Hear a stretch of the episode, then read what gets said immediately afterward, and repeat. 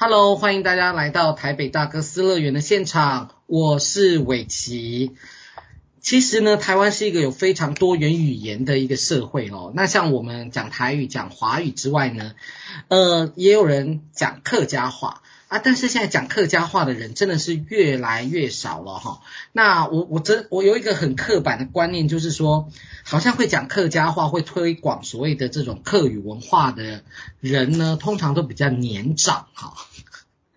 至少都要四五十岁以上这样子。不过我们今天呢，呃，邀请到一位来宾啊，这位来宾非常的年轻，而且长得很漂亮，然后又会唱歌，又会跳舞，还主持电台节目。让我们来欢迎子瑜。Hello，子瑜你好。Hello，，大家好，大家好，我是子瑜。哎，子瑜，子瑜很年轻哦，可以冒昧请教一下，子瑜现在大概多少岁吗？我觉得你刚刚前面一直说我很年轻，然后就让我有点心虚。啊、真的吗？你该不会也五十岁了吧？呃、应该没，没有啦，没有，没有，没有，没有。但是呃，我我已经二十九岁了。哦，二十九岁还很年轻啊？怎么了？没有，因为我觉得就是现在后辈就是一直在崛起，然后我就觉得我在社会上好像，如果以年轻来讲，在社会上又没有那么。新鲜，你知道吗？新鲜，反正那个听众看不到嘛，那你就尽量说我很年轻，然后长得很漂亮，他们就会相信这样。对，他们就会想要听。对，对，其实呃，那个，因为我们刚刚有讲到说子瑜有在客家电台或者是讲课电台吗？嗯、对，对，有主持一个节目，对不对？呃，我现在我。今年讲课我主持了几个？一，我主持两个节目。讲课我今年主持两个节目，然后宝岛客家广播电台主持一个节目，这样子。嗯嗯嗯嗯嗯嗯嗯。其其实大家可以在也是可以在广播听到你的声音，对不对？可以，因为其实像讲课电台，它本身自己有自己的 app，所以就是有的真的很喜欢收听客家。节目的听众，他们就会特别去下载那个讲课电台的 app，然后随时收听。因为呃，现在其实很少人会用收音机，收音机其实也算是一个渐渐有点算是没落掉的产业。但是因为我我觉得大家还是努力在进步嘛，所以他们就开创了这个 app，然后让大家就说，就算没有办法随时马上在收音机前面，我们也可以透过手机来收听。嗯嗯，这其实是一种。因我我不知道这个算不算一种进步诶，因为我我不晓得，因为我我觉得一直以来大家都好像有一阵子大家都觉得说哦，我要看影像，所以 YouTube 突然之间开始崛起，但是我觉得声音的陪伴这件事情好像一直都没有变诶。对，因为其实我觉得讲到声音的陪伴没有变，就让我想到，因为最近呃我身边可能可能有些朋友他们是直播主，他们可能就在直播嘛，然后最近其实也有另一个。不只是 podcast，可能会有另一个叫做声波的这一种程呃应用程式还是软体这样子，然后就是透过声音来陪伴一些线上的人这样子，我觉得哎，所以其实我觉得声音也算是一个蛮特别的存在啦。虽然大家都会觉得说很想要看到人，但我觉得说单听声音的话，另一种神秘感。嗯哼。但我不知道听众朋友会不会这样做，因为像我从小我听广播。然后我可能我听，因为有的人是对于人家讲话的声音没有那么在意，他比较在意唱歌的声音。嗯、对、嗯，那其实我对于讲话声音，我本来就还蛮在意，然后我就会去听说，哎，这个人讲话的声音是不是我喜欢的类型？然后如果说像有时候我在听广播电台的时候，我听到这个主持人，我就觉得说，哎，他声音好好听哦，然后我就会忍不住上网去搜寻一下他长什么样子。对呀，其实想想啊，以前的所谓广播的节目主持人都很神秘。对，超神秘的。你啊，那现在好像就是说，大家好像还是会想尽办法要把你找出来，就哎，看看他到底长什么样，他的声音跟他的脸到底连不连得起来，这样子。现在好像也没有办法神秘，因为他是就是大家一定要有粉砖嘛，然后就是要自己宣传，或是电台也有粉砖要去 push 这些东西。对。那因为我看你的简历，其实你有你也是一个歌手嘛，你也做节目企划，也做剧本的一个撰写。那你是小时候就会讲客家话吗？呃，应该说我们家就是客家人，然后我从小听客家话，嗯、但是其实我觉得客语客语就是需要环境，就不论什么语言都需要环境嘛。嗯、那我们家从小就算他们跟我讲客家话，也不会去。去要求说哦，小孩子一定要要讲客家话。但我觉得说，以我现在走过来，我会觉得说，我会希望说，如果是客家家庭，你就可以从小让小孩子跟你讲客家话。那那时候我是小时候都会听，一直都会听。然后到了国小三年级的时候，我就开始比赛多语文的客语歌谣组，然后开始唱客家歌。然后唱客家歌之后，我就到了国小五年级的时候，就进入了国立台湾戏曲学院。然后我是客家戏学系，嗯、那时候是客家戏曲，那时候是是台湾戏曲专科学校。你看我进去的时候还是专科学校，你看我年纪其实没有很年轻。对，然后对，后来就是在升格学院嘛，所以现在就是称为是国立台湾戏曲学院的客家戏学系这样子。所以我是小五就读。那个传统戏曲，学习传统戏曲，然后到大学毕业。嗯，那原原本你的小的时候，虽然说三年级开始在比赛所谓的客家的歌谣哈，那你怎么会去念戏曲学院呢？是因为我的意思是说，嗯，当你就啊比比赛比赛啊，可能有很好的成绩，可是当你要投入哈，从国小五年级开始到你毕业为止，您有十二年的时间都在戏曲学院。对，只有我的青春了。因为其实我像我们现在回想起来，我们就会觉得说学校好像呃另一个家。但是一开始是会为什么会进去？其实不是我真的很想要进去，不是我愿意的。但是因为其实戏曲很多小孩子都不一定是他一开始自己愿意的。但是要怎么去找到在从中的乐趣？我觉得这可能要讲很多集，但是我可以简短的大概讲一下啦。就是那时候是刚好遇到，算是我姐姐她遇到教改，因为我上面有个姐姐，我是家中排行老二，然后我妈妈就觉得说，哎，姐姐读书非常的擅长，然后她那么会读书，就已经读的那么辛苦了，那子瑜好像没有那么会读书。可是至于就是像我，就是从小就很喜欢唱歌嘛，然后跳舞啊，就是做一些很就是比较奇特的事情。然后我妈就觉得说，哎，说不定可以去试试看。然后其实我觉得有可能是我妈自己的梦想，我自己现在事后再回想的时候会这样觉得。然后我妈妈那时候就带我去看了戏曲的客家戏曲的表演。那那时候我就是很认真在下面看，然后我妈就觉得说，哎，这小孩好像可以耶。他居然那么愿意的、那么专注的坐在台下这样欣赏完一整出戏，然后他就说：“那你就去考试吧。”然后其实我是经历一场就是家庭革命吧，因为我就死都不想去考。对，然后我妈就说：“可是因为我就是算是比较好强的小孩，我妈就说，反正你去考也不一定考得上啊，好像讲的好像你去考就可以上。”对，然后我就说：“哈。”他就说。我就说我一定考得上，好不好之类，只是就是看我要不要读。然后后来我就去考，后来就考上了。哦。Oh. 就是被骗进去的啊。对，但是因为我小五进去的时候，我觉得对我来讲还没有那么习惯。我小五的时候，我觉得应该算是我在戏曲最痛苦的时候吧。哦，oh, 为什么？因为那时候我们就是要住校，我们小五就住校，然后。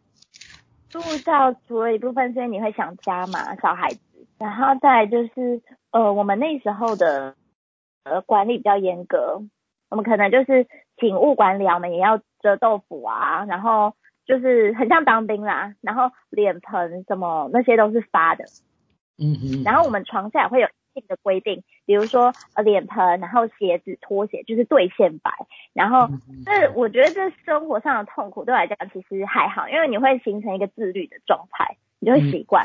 但是另一个我觉得比较难以继续走下去的那时候，是因为我在就是叫什么体操，那时候我们是讲我们是讲毯子功啦，对，然后但是为了让别人比较理解，我们就会直接说体操的训练。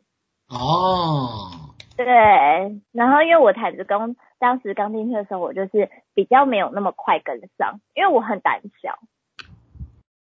好，我懂你胆小的意思，因为其实翻滚哦，嗯、它有的时候是一种，嗯，就是你会觉得要开始翻或者开始滚或者是什么，那有的时候会觉得，哎，我会不会摔到的这种这种感觉吗？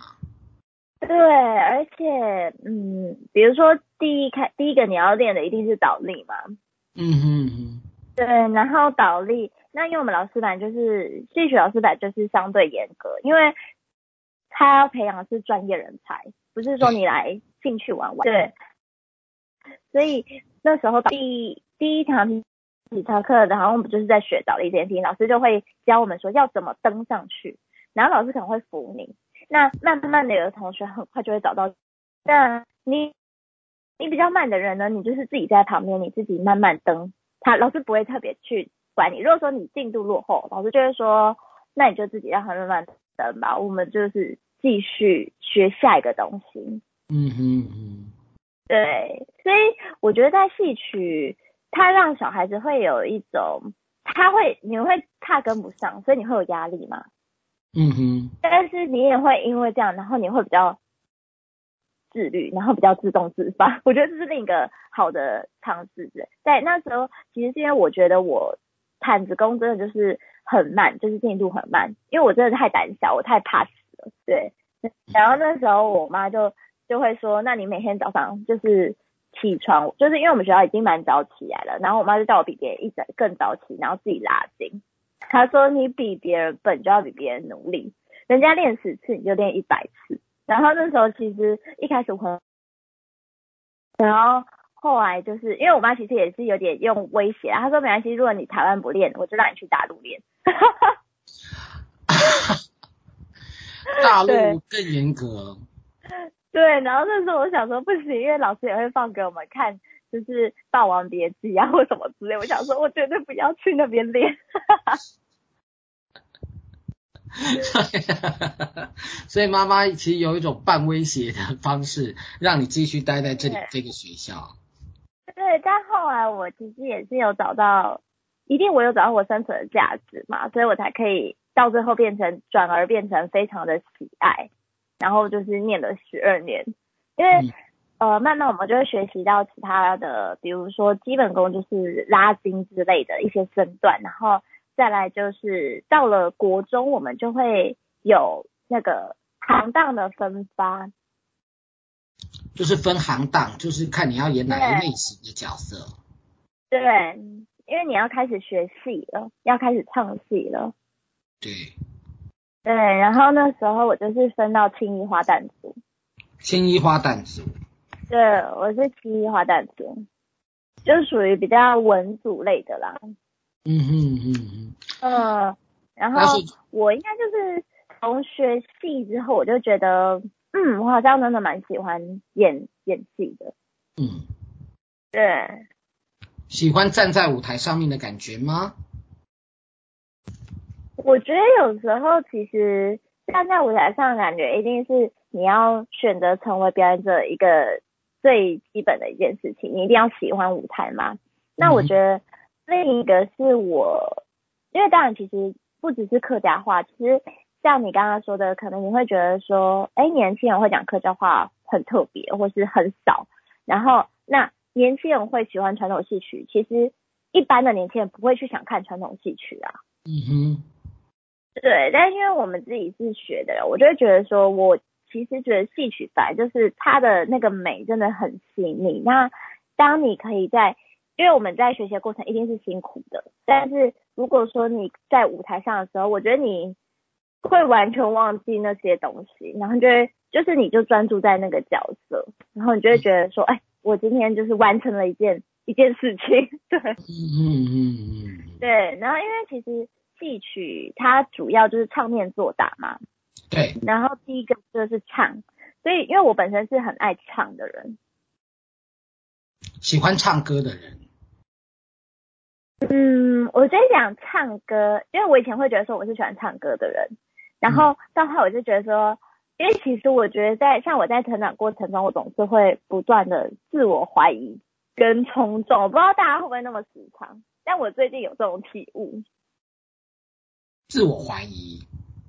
对，我很常在怎么讲，会去想说，我真的适合做这件事情吗？我会去去思考说，我现阶段做的事情是真的我适合的吗？是我擅长的吗？对，那。呃，以前的我觉得在以前学戏曲那个阶段的时候，年纪还小，比较不会去有这些怀疑，或是那时候在戏曲的时候，就是因为你每天都很忙碌，然后你每天就是课程接课程嘛，然后一个任务接一个任务，因为这一出戏学完就学下一出戏嘛，所以就是你你不会有怀疑的状态，但是你会觉得说你很在当下。嗯，那其实，在戏曲。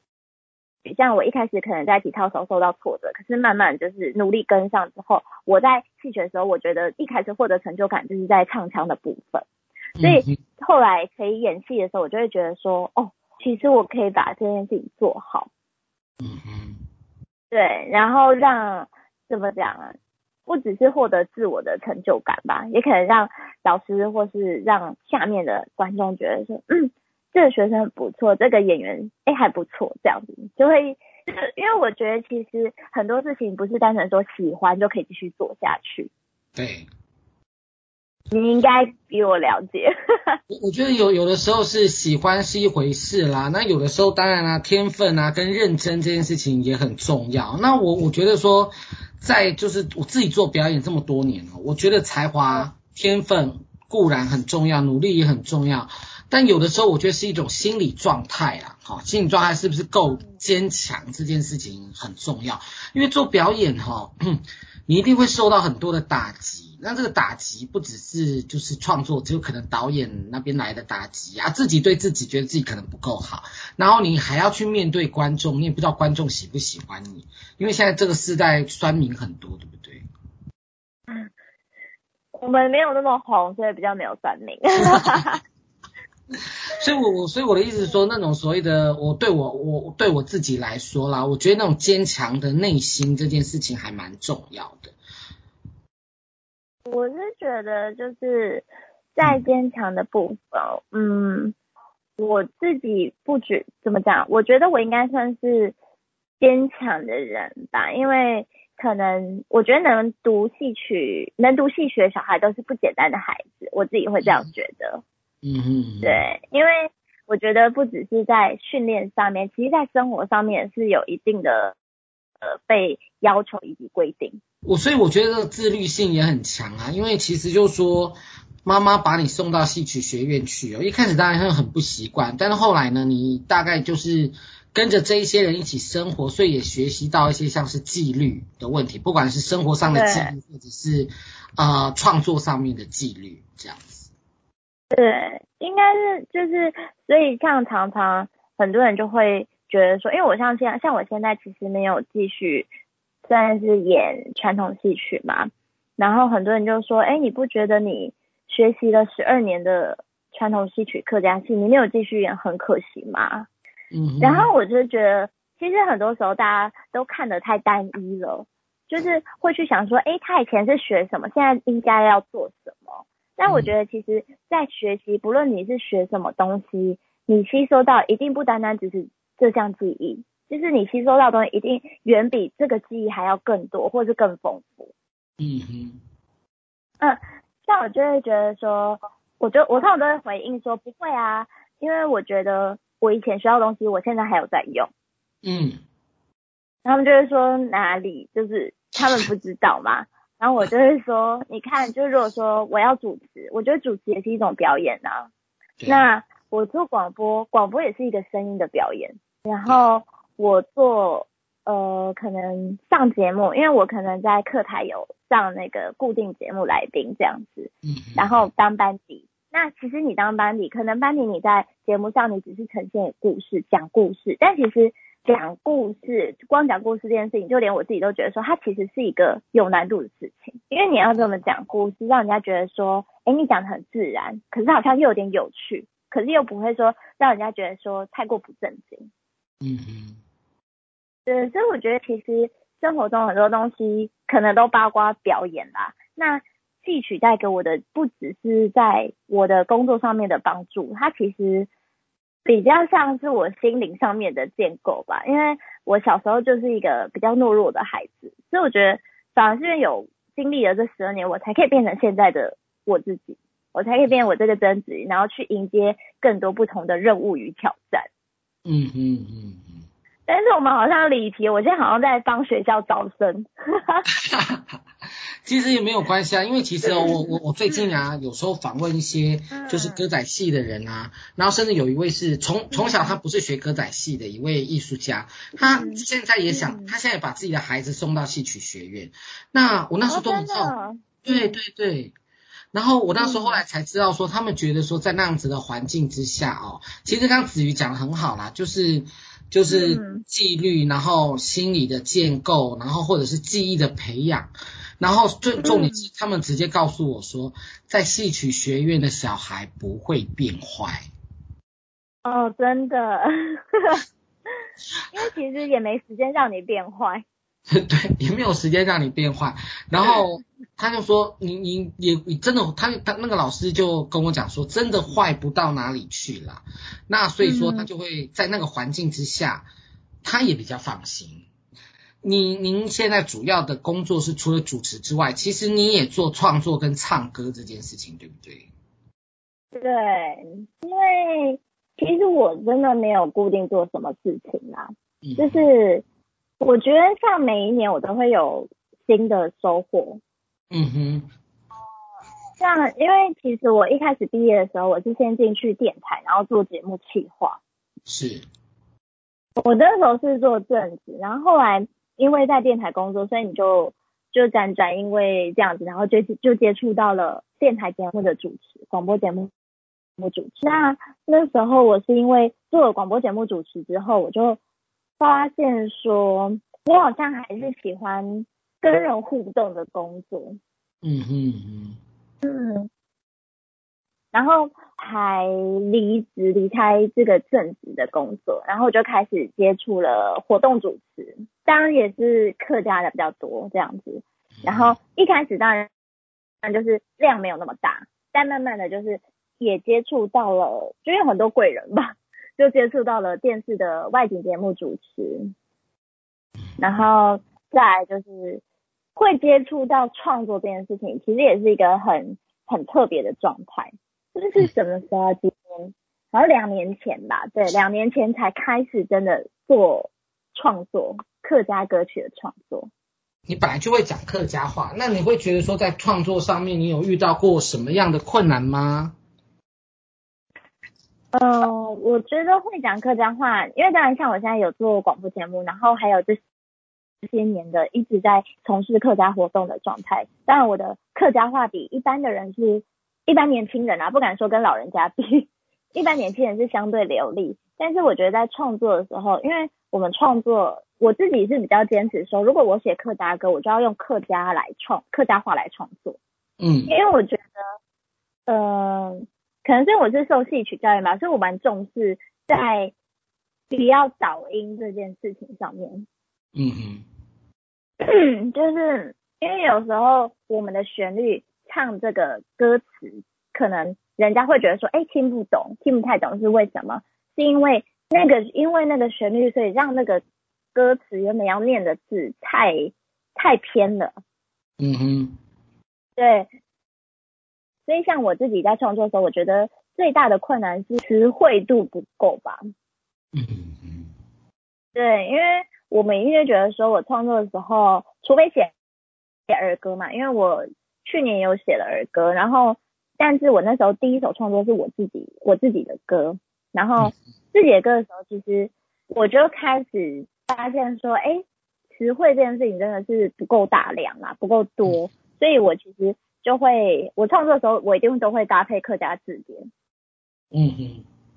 对，然后有时候我也会去问一些长辈，因为我认识很多客家长辈，然后都是很厉害的教授这样子。然后我像我最近也在努力在写，所以我最近就想想到了一句，就是我们国语叫做“人来人往”嘛。对。然后就我想要用到这用到这个词汇，然后后来我就想说，可是。客家话应该不是叫人来人往。那时候那时候我这样想，因为其实说你直接写人来人往，就是你来你往，没走得也可以。但是我就觉得说，如果说是客家人，他这样看，他这就是华语翻译过来的啊。但是我要做的我是客家歌，我不想让人家有这样的感觉，所以我就特别会去密一些讲的。我就说那老师人来人往这个形容词要讲客家话，要怎么样讲会比较适合，或者是比较正确这样子。那老师可能就会给我一些选择。嗯嗯嗯。所以我我像我遇到最大问题，主要就是在词汇上面的运用啦。嗯嗯嗯。嗯嗯。我我我想请教一下，您讲的客家话的腔调是什么腔调？我是四县腔。四县腔，四县腔在台湾讲的人多吗？算是，就是四县跟海陆算是最多的。哦，四县跟海陆算是最多的这样子。对。哦，那你在创作上就是会，就说就是会以视线为主这样子。嗯，我一定以视线腔来创作，因为我自己本身会讲的就是视线腔。嗯哼，对。然后因为我对对对于我觉得我做的事情，就是我会有一些坚持吧，就是我会觉得说我一定要确定说这个是不会有任何的疑虑的，就是因为比如说有人会觉得说，哎，那你也可以做别的腔调的歌啊。哦，但我我就会觉得说，我要做的当然是我会自己，我都觉得说这个一定是正确的东西，我才会，就是我我不会却却 觉得说，哦，可能我可以多做一点，那更多人听，当然这样很多人听很好，但是我要确定说我的作品不会是有一些在语言上面的问题太大的。嗯嗯嗯，因为我觉得这其实也是对一种语言的尊重。嗯。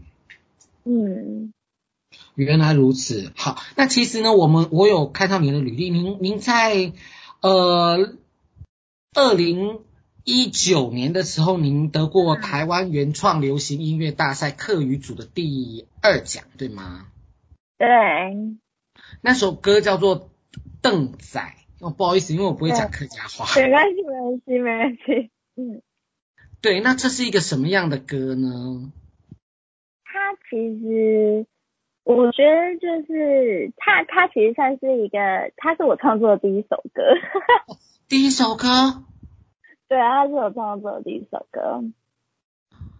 Oh my god！那你第一首歌就得奖，真的好厉害哦。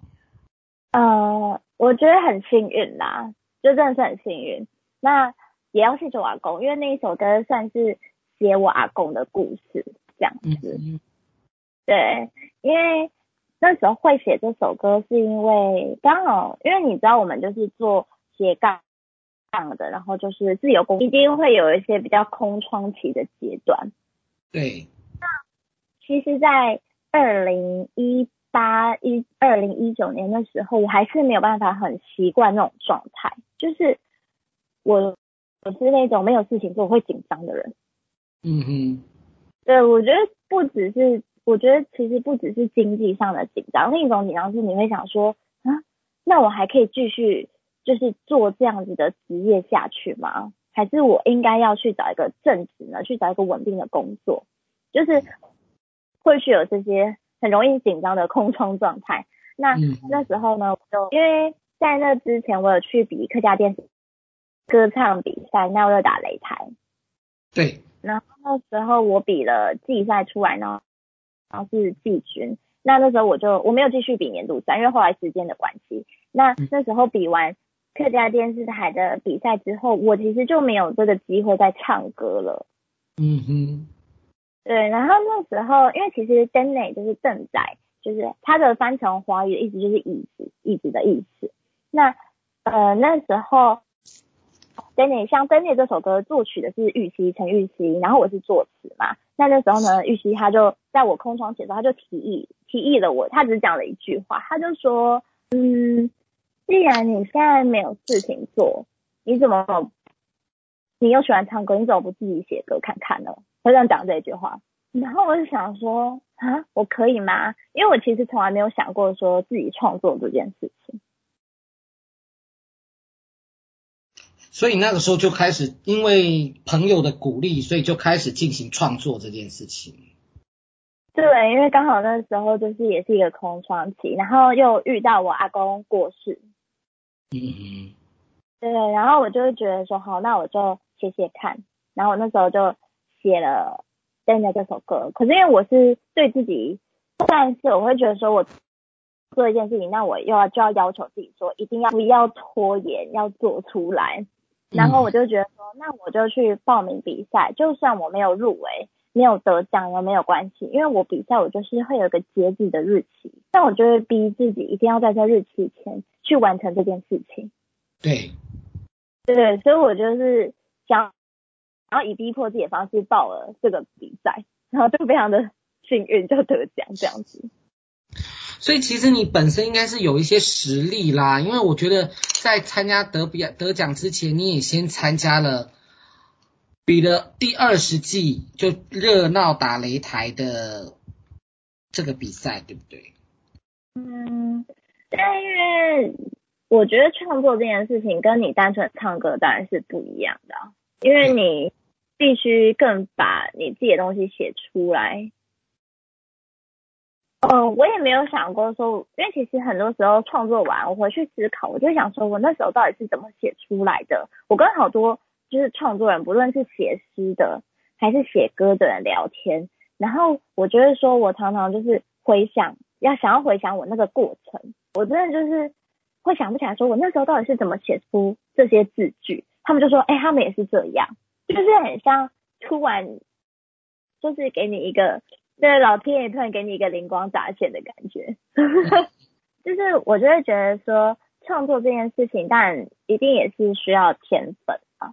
那我自己，我自己是本身就是很喜欢去阅读一些就是文字类的东西，因为当然每个人去寻找灵感的方式不一样。那像我自己在写的写东西、写歌的时候，我可能就会去。思考说，就是当我会要先设定一个我想要写的故事或者是方向嘛，然后有时候我真的想不出来的时候，我就会去翻一翻我有的，就是因为我会有一些诗集，我就会去翻开来看，然后看一下哎有什么东西这样子。嗯嗯嗯。所以其实阅读对你来说也是一个所谓的灵感的激发这样子。对，因为阅。但我觉得跟那种真的阅读量很高的人比，我一定阅读量很低。只是当然，每个人都有自己偏好阅读的类型跟跟风格。然后我自己就是蛮喜欢看诗的。嗯 嗯嗯。嗯。您有一张证照哈，叫做客语新传师歌谣类，这是什么东西呀？啊？呃，它其实是一个，它有分很多类组，我记得有语言类、戏剧类，还有歌谣类。然后，因为像现在每个学校都其实都有在推广客家话、客语这件事情。然后不只是学校，然后可能外面也会有一些歌谣班啊什么的。那那时候就套一句话，大家说证照，证照就是越多越好嘛。对 对对。然后其实我我也还没有拿这张证照做任何事情。对，只是那时候。呃，我之前就想说，我要不要去做教学这个工作啦？我之前有想过，因为有一些朋友，他们可能是有客语新传师的语言认语言的证照，然后他就会去一些国小任课。嗯，对。那我那时候其实是因为刚好我有一些跟唱歌比较相关的成绩，所以我就用这样子的简历，然后去申请这个证照。哦，所以这个证照是申请的，嗯、但是当然你一定你要得到这个证照之前，你一定要有一个证明说，OK，我我是一个在可能歌谣上面有一些创作或有一些能力的人，这样子才可以，是吗？对，他在语言戏剧还有歌谣的认证上面，还有一些它的规范，就是你一定要达到这些标准。嗯嗯嗯嗯。对，那当然语言认证，语言的那个。课语薪传师的语言证照一定是你的，我们讲的就是课语认证，一定要到达一个标准。但其实可能每一年它都会有一些调整或更改，所以我觉得如果有兴趣的人，就是你可以去上网去找一下，然后其实你就是去，如果说你想要得到这个证照，你就去看它有什么标准，然后去做一些会达到这个标准的事情。嗯嗯，对。其实有第，我我觉得它有一个标准是一定要达到，就是要会讲客家话，这是基本的，对不对？嗯。但其实好像，呃，在歌谣或是戏剧上面的客家话的那个程度没有要求那么高。哦，是啊。嗯。嗯，因为我看到你不止不只是歌谣类的新传师，你的课语检定也到中高级的等级了。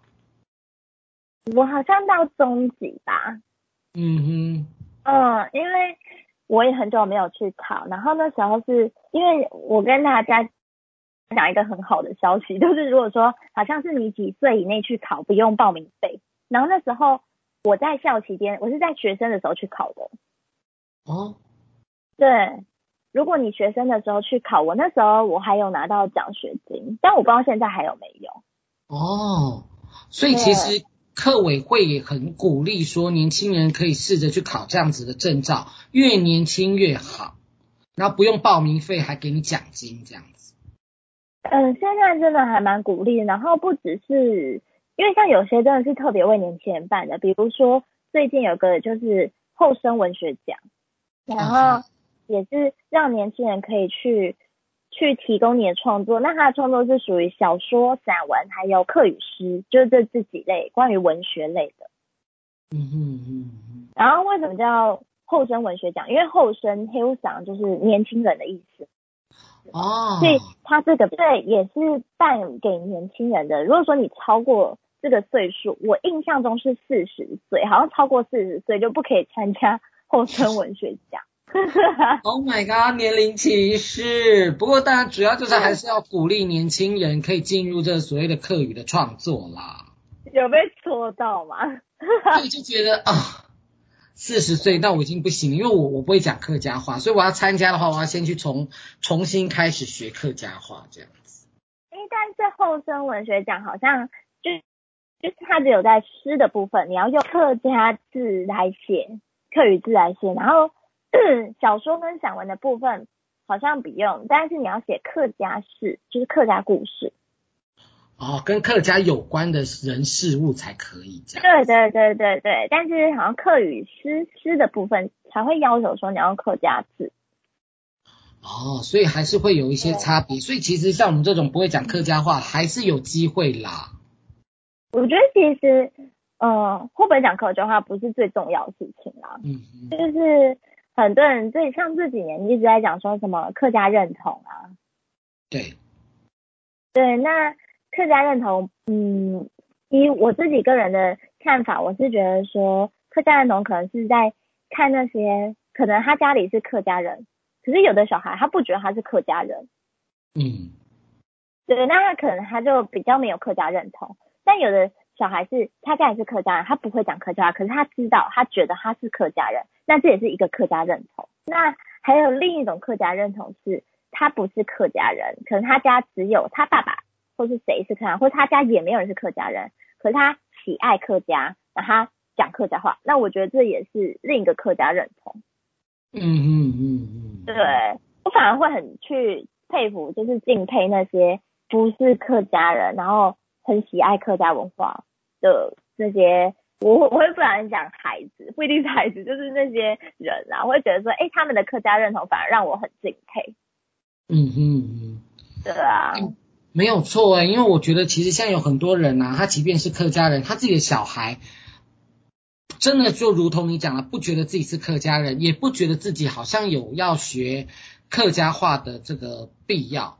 所以这个语言的流失真的是其实蛮严重的啦。那如果说有一些人他其实不是客家人，但是他却对客家文化这件事情很有兴趣，我觉得这真的是很好。对，因为我觉得其实现在这个时代没有办法，因为其实比如说小孩子到学校就是没有这个环境啊。像我小时候，我就会觉得说。为什么要讲客家话？我小时候也很排斥啊。嗯，因为我就会觉得说，我到学校大家都是讲中文呐、啊，就是为什么我要去讲客家话？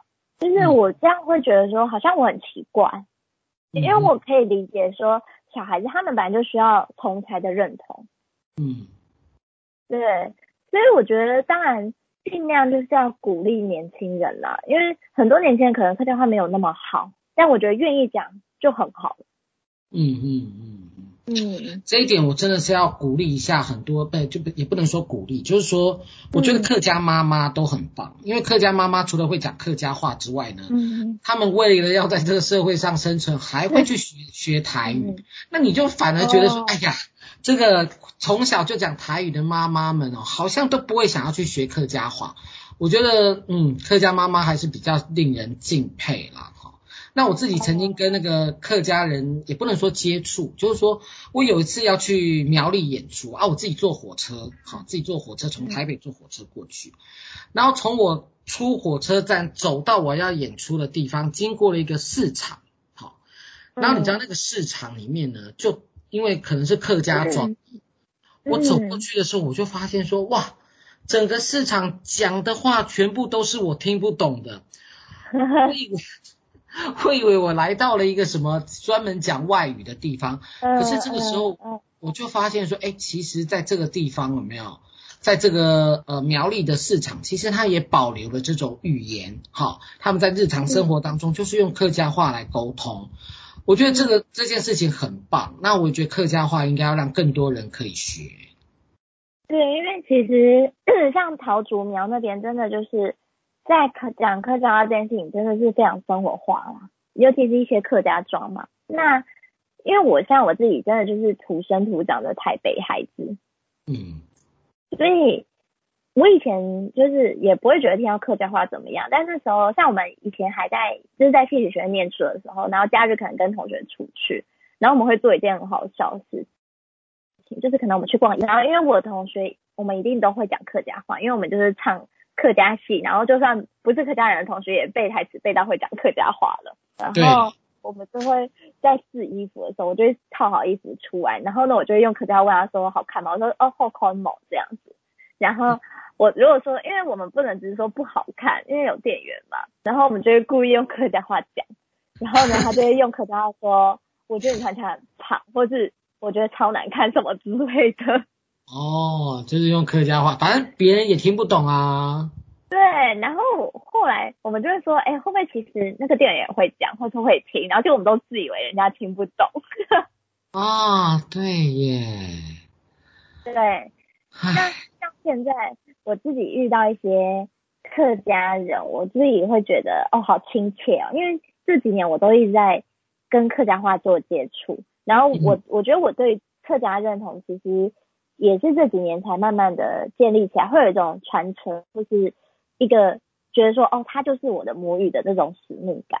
那可能我在坐火车的时候，我遇到一些老人家长辈，因为长辈有时候坐火车比较会搞不清楚方向嘛，然后就会听到他们用客家话在那边说，诶，这到底要坐哪一侧啊，什么之类的，就开始在那边一直叽叽叽喳喳，叽叽喳喳的，然后就旁边就在那边听，因为我本来就是会主动去帮人家。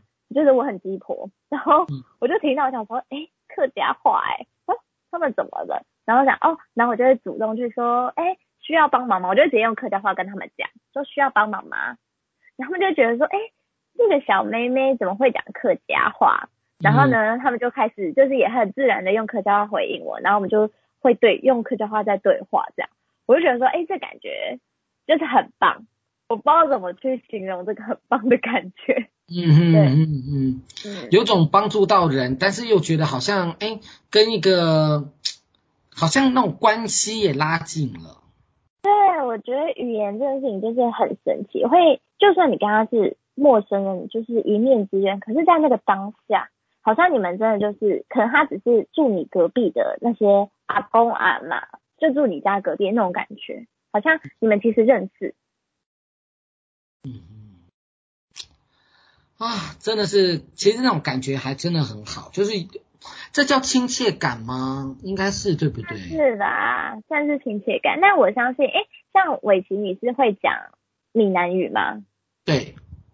对，那比如说像如果说你在路上，然后听到，因为其实现在路上还是有人很多人讲闽南语吗？还是没有？我其实比较少注意到。嗯，我我我觉得哦，因为应该这样讲，我觉得说，因为现在国语的沟通实在是太方便，太方便，对对。那你有的时候你硬要要去用闽南语或台语沟通的时候，嗯，有的时候他的我我我觉得那种脑筋的那种反应没有像华语这么快，嗯，对，所以就是。还是会讲，但是我觉得使用上来说，好像以我自己个人来说，好像还是华语居多啦。哦，但因为像如果说有的长辈，他可能就是只会讲闽南语，或是只会讲客语，嗯，就会努力的想要讲给他听清楚，就会就会想就会用他们，就是用他们比较习惯的语言来跟他们对话。对，会的，会的。对对对，嗯，好，哎，我想我们今天节目的时间呢也差不多了，哎，我们谢谢子瑜今天来我们节目当中跟大家分享这么多，谢谢。对啊，我也希望说大家可以去听子瑜的广播节目，因为子瑜做广播节目其实做的很长的，哎，蛮长的一段时间呢，几乎五六年了，对不对？嗯。从我毕业那时候，后来就开始接触广播了。那中间当然有中断一下，因为在做别的事情。嗯，但现在就是又继续在做广播节目这样子。嗯，对，所以大家可以试着去听一下他的客家话的广播节目。那对，对，那或者是说，大家可以转到客家电视台，不时也可以看到子瑜，对不对？啊、呃，可以，可以看到我。好，那我们今天的节目就到这个地方，来，我们谢谢子瑜，谢谢，谢谢伟琪。